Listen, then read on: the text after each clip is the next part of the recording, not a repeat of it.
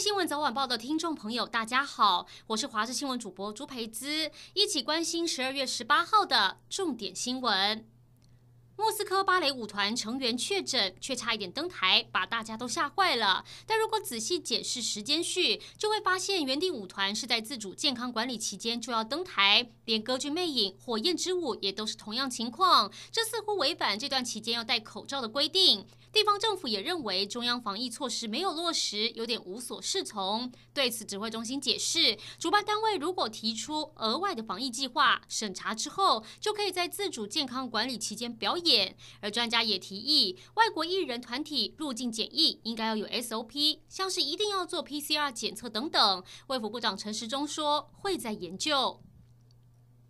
台中市府又有桃色风波，这回被匿名爆料的是劳工局长吴威志，说他已经有交往多年女友，却和一名已婚的台中某饭店高阶主管过从甚密。事件爆发，吴威志也坦承对对方有好感，但为了维护市府形象，并且两年内的任务也已经达成，当天就自请离职。市长卢秀燕也火速批准。空勤总队第三大队第一队正式复编，加入六架被誉为直升机界劳斯莱斯的黑鹰直升机，搭载气象雷达、目标定位系统和搜救寻向器，可以迅速抵达救援位置。为了能不分昼夜搜救，更加装了前视红外线和搜索灯。这六架重装型的黑鹰直升机预计明年七月加入搜救行列，让救援救难等任务更完备。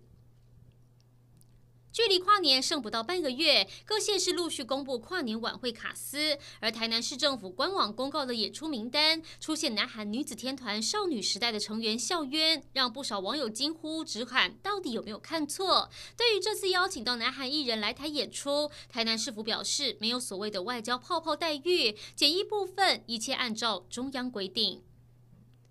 一连四天的高雄国际旅展登场，因应疫情还没趋缓，不能出国，业者就瞄准未出国的商机，像是高雄首航出发的探索梦号邮轮，三天两夜，每个人两千四百七十五元；澎湖机加酒玩三天，只要一千九百九十九元。而高铁也首度参展，希望抢下耶诞、跨年及农历春节旅游商机，让出不了国的台湾人在国内也能玩透透。国际消息：日本昨天通报新增三千两百一十一人确诊，是疫情爆发以来的新高纪录。而东京也已经连续三天超过六百人确诊，当地第三波疫情越来越严峻。而根据当地媒体报道，美国辉瑞药厂跟德国 BNT 联手研发的新冠疫苗，今天已经向日本政府提出批准申请，希望适用大幅简化审查的特例批准。如果顺利，日本最快在明年三月就能开打新冠疫苗。疫苗可能是对抗疫情的一线希望。当地媒体也采访到了一个康复者，他曾经在加护病房待了四个月，虽然已经痊愈出院，但身体还是非常虚弱。以上就是这一节新闻内容，感谢您的收听，我们再会。